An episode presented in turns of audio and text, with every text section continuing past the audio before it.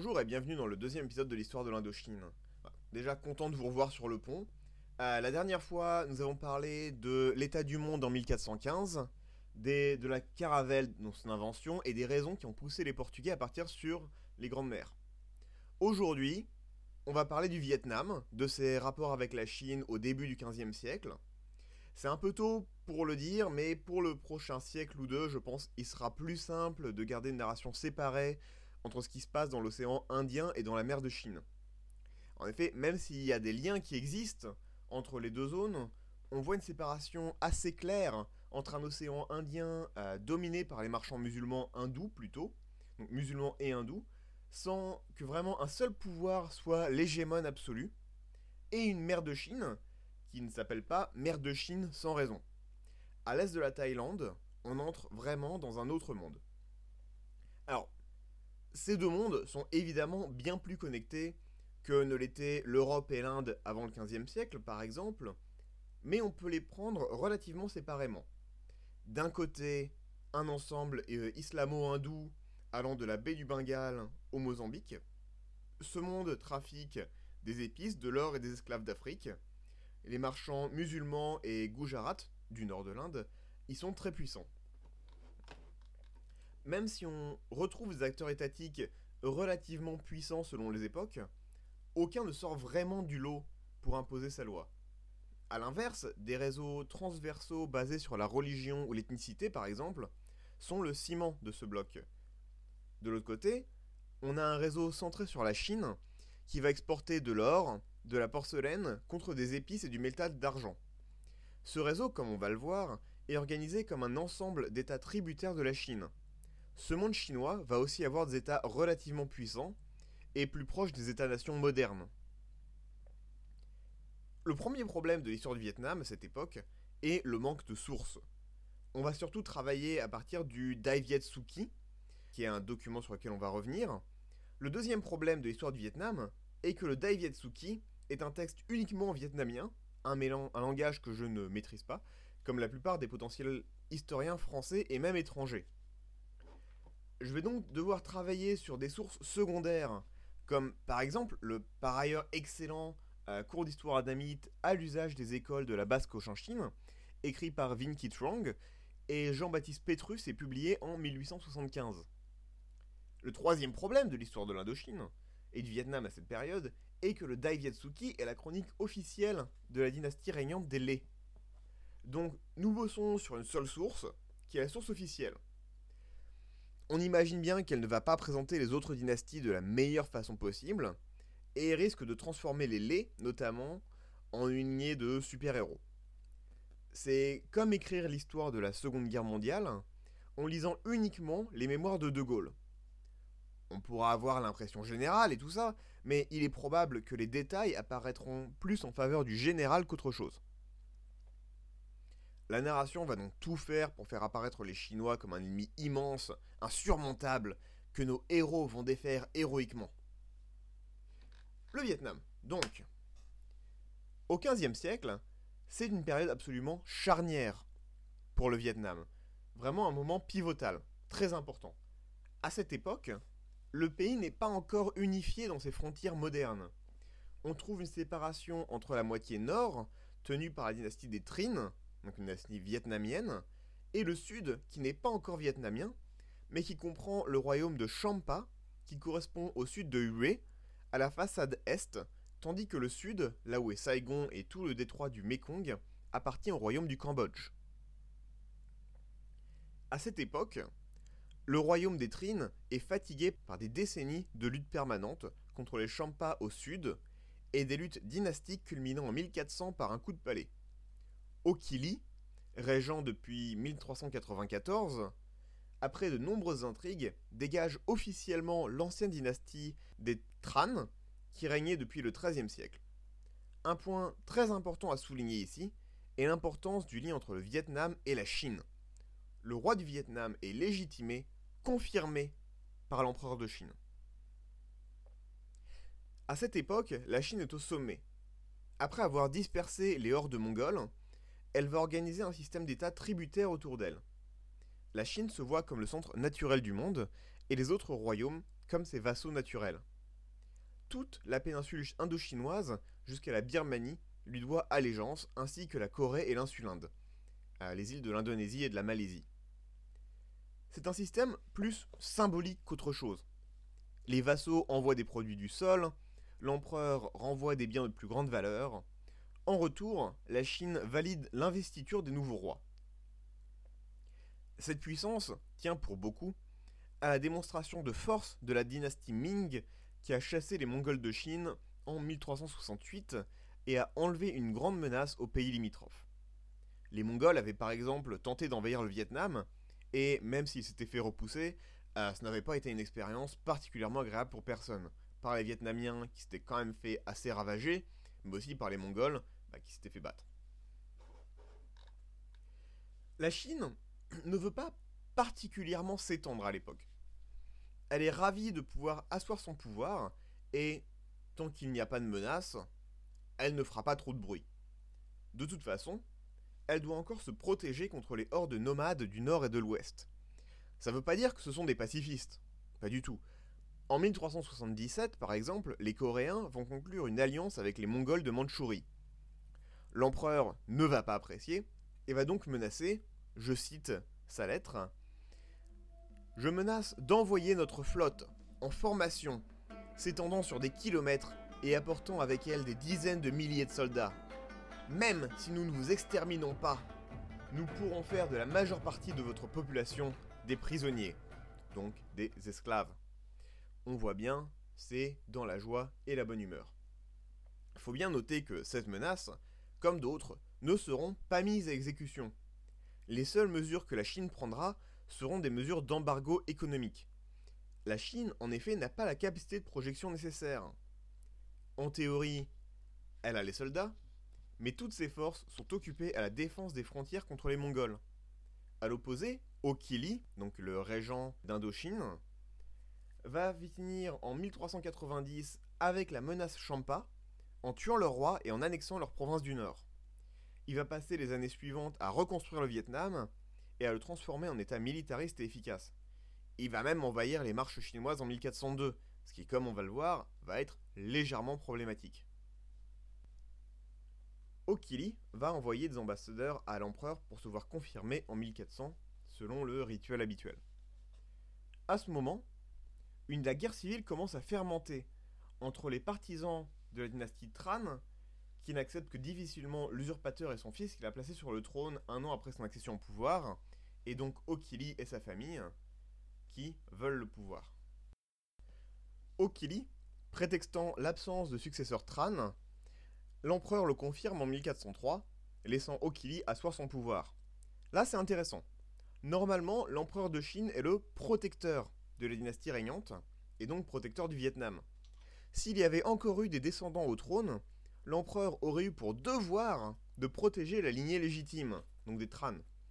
En l'absence d'héritier, il va accorder l'investiture aux prétendants logiques, en l'occurrence Okili qui était régent. En 1401, il sera succédé par Han Chong, son fils, après qu'il se soit retiré du pouvoir officiel en gardant le titre de roi-père. Donc il est consultant. En parallèle, en 1403, un nouvel empereur de Chine se voit couronné après trois ans de guerre civile. Il a acquis ses galons sur le champ de bataille et se veut moins, passif que le précédent. En deux ans, l'empereur Yongle va redresser le pays. Mais à ce moment, des rumeurs d'invasion par Tamerlan, grand chef mongol, le force à porter son attention sur les frontières du nord-ouest. Cette année, Oh Chong, donc le fils de Okili, va envoyer une ambassade à Yongle pour obtenir l'investiture.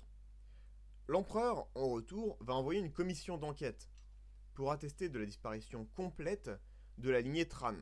Yongle est différent de son père, il ne veut pas se contenter de que son pouvoir soit vaguement reconnu par une ambassade et trois cadeaux de temps en temps. Yongle veut être sûr que personne n'ait de doute.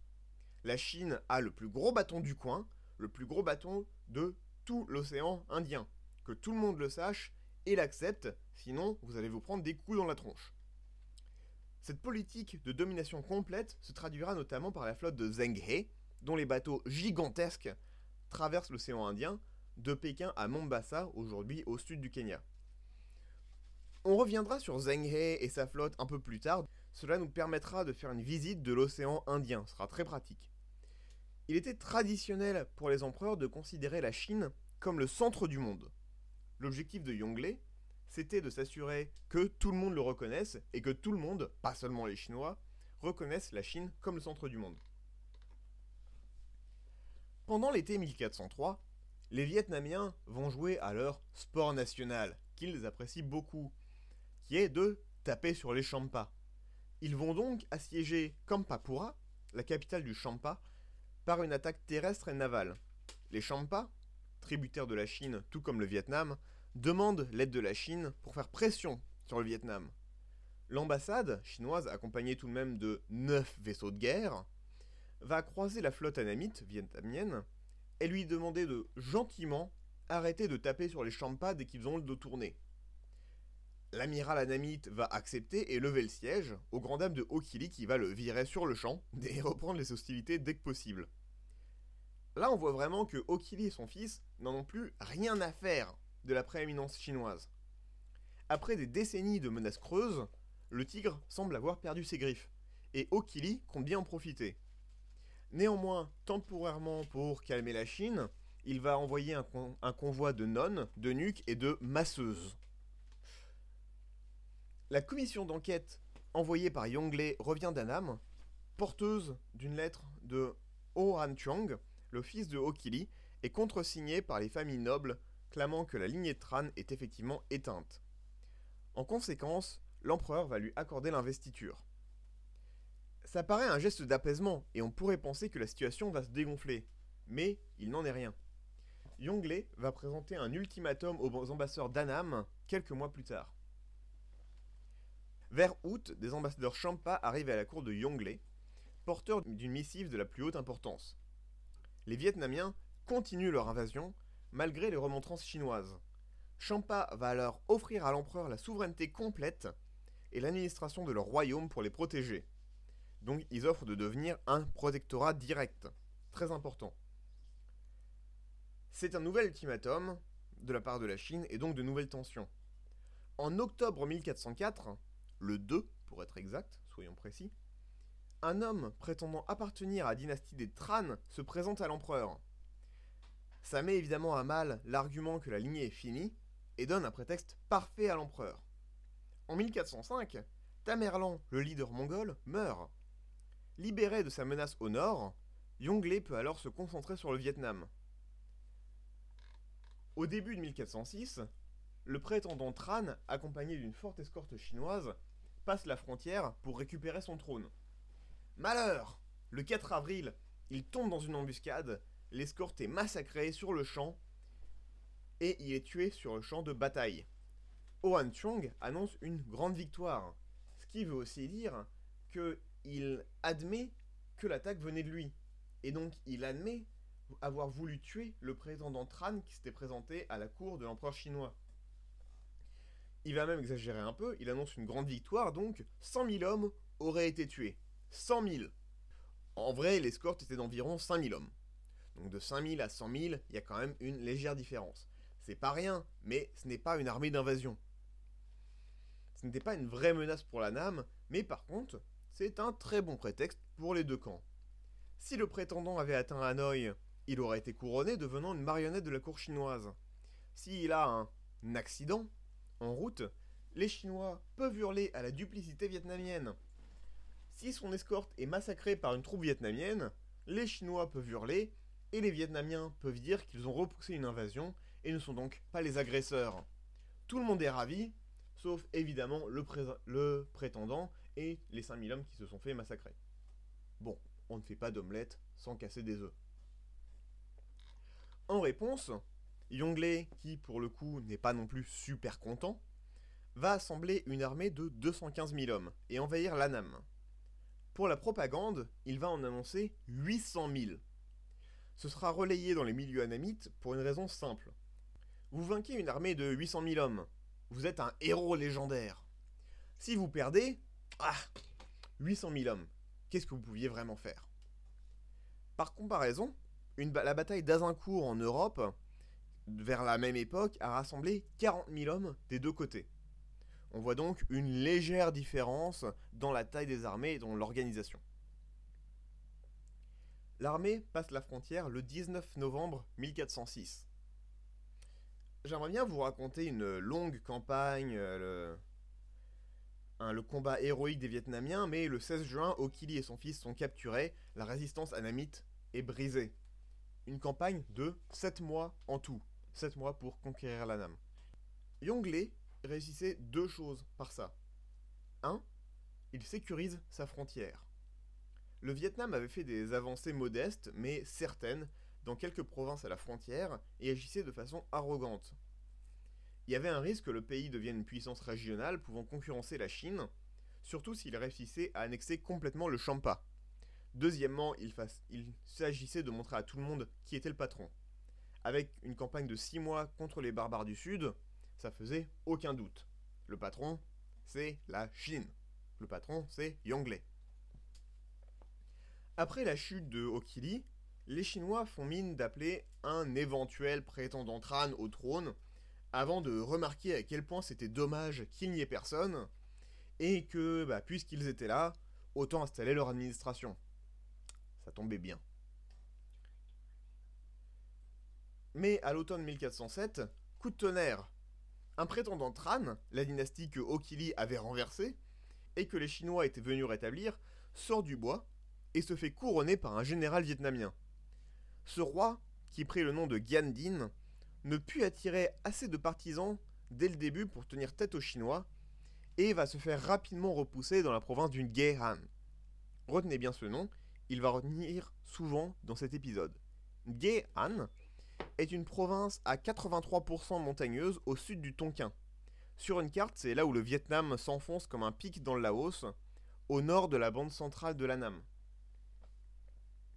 C'est donc une région difficile d'accès, où on peut facilement monter des embuscades si on connaît le terrain, à distance correcte du cœur du Vietnam de l'époque et avec un accès à la mer. On pourrait difficilement rêver mieux pour monter une action de résistance. Grâce à de nombreuses rivières, l'approvisionnement est relativement facile si on sait où aller, et est un facteur de plus pour réussir une embuscade. De plus, le fait qu'elle soit au sud l'éloigne des lignes de réapprovisionnement chinoises.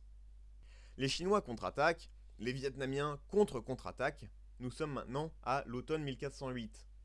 Gian Dinh, le roi du Vietnam, réussit à pousser jusqu'à Hanoï, où il est célébré en libérateur sur le chemin. Il y a une grande bataille contre les Chinois qui se finit en victoire magistrale pour Gian Dinh. Le Vietnam serait-il déjà libéré? Alors, un prince héroïque qui libère son royaume après une bataille décisive contre l'envahisseur, qu'est-ce qui pourrait arriver? Début 1409, Yandin se fait détrôner par un coup de palais.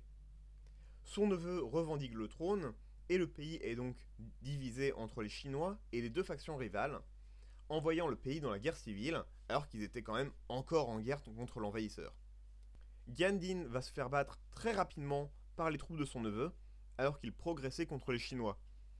Son neveu va très diplomatiquement lui conférer le titre de roi-père et commencer à travailler avec lui aux problèmes plus pressants, légèrement, de l'invasion étrangère.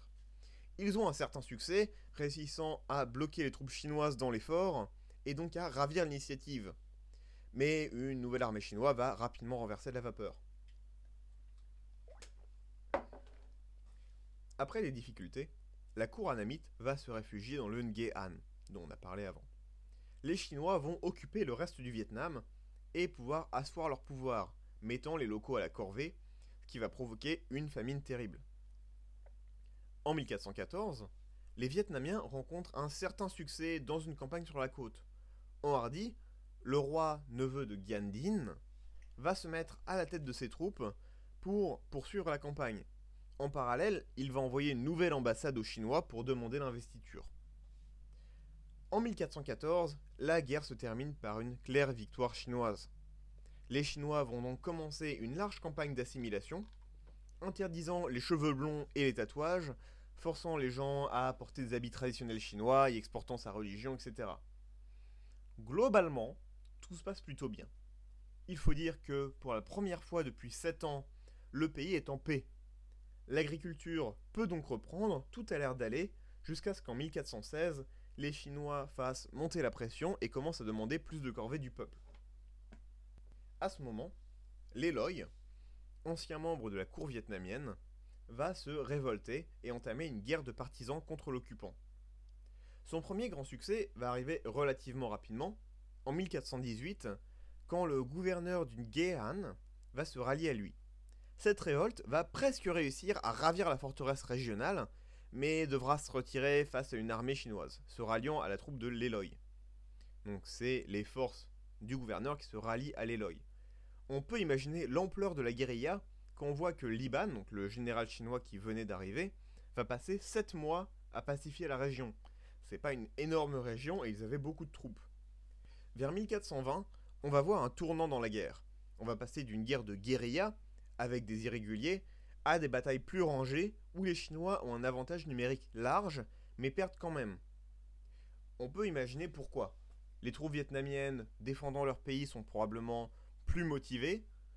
Ils veulent être là, le corps des officiers est aussi là et motivé. Euh, rappelons aussi que ce sont probablement des vétérans. Ça fait 15 ans que le pays est en guerre. Ils savent se battre. L'Eloy va peu à peu affermir son pouvoir, allant jusqu'à une expédition punitive au Laos qui avait aidé à capturer Gyandin, le roi précédent. Un deuxième tournant est en 1424, quand Yongle meurt. Il va en profiter, l'Eloy, pour prendre fermement, fermement l'initiative. Les Chinois vont même proposer un traité de paix, dont les négociations vont échouer. Fin 1427, après un nombre incalculable de larges victoires vietnamiennes, qui utilisent euh, des tactiques d'irréguliers aussi, en disant par exemple du poison, en tendant des embuscades, même avec des armées largement supérieures, la paix est conclue en 1427. Après un faux départ où les Chinois ont fait mine de se faire capturer et en fait se sont re-révoltés. L'Eloy, en 1427, est donc le chef incontesté du Vietnam, reconnu par les Chinois et par les Vietnamiens de tout rang. Bien que l'Eloy demande l'investiture officielle à l'empereur, il va organiser autour de lui un réseau d'États tributaires. Donc il va prendre la place de la Chine régionalement. Il va mourir en 1434 après un règne exemplaire d'après ses propres chroniques. Ce qui, encore une fois, est bien pratique. Mais on n'a pas de preuve que son règne s'est passé autrement que de façon très bien. Il n'y a pas eu de révolte, l'empereur qu'il avait tenté de placer sur le trône est parti assez rapidement sans, encore une fois, qu'il n'y ait de révolte. Donc on peut imaginer qu'il avait effectivement le soutien de tout le monde. C'était après tout le libérateur du Vietnam. Il a eu de la chance, après ça, d'être succédé par son fils, qui va lancer la dynastie des laits postérieure. Le Vietnam a de la chance d'avoir plusieurs rois qui régnèrent longtemps. Le deuxième, donc le fils, pour 10 ans, celui d'après pendant 17 ans, et le suivant pendant 38 ans. On reviendra sur cet empereur-là dans un prochain épisode. Celui-ci, donc, celui de 38 ans, Lê Tong, fut un des grands empereurs du Vietnam. Citons directement Chong Van Ki, donc l'auteur du euh, cours d'histoire euh, anamite. Rien de ce qui est touché aux choses de l'administration ne lui demeura étranger. Le Vietnam eut donc la chance d'avoir plusieurs rois qui régnèrent longtemps, le deuxième, donc le fils, pour 10 ans, celui d'après pour 17 ans, et le suivant pendant 38 ans. On reviendra sur cet empereur, les Tan Tong, une prochaine fois. En racontant son règne, c'est très pratique, ça nous arrivera en 1498, qui est à peu près l'époque où les Portugais arrivent en force dans l'océan Indien. Pour l'instant, merci beaucoup d'avoir écouté, et à la prochaine fois.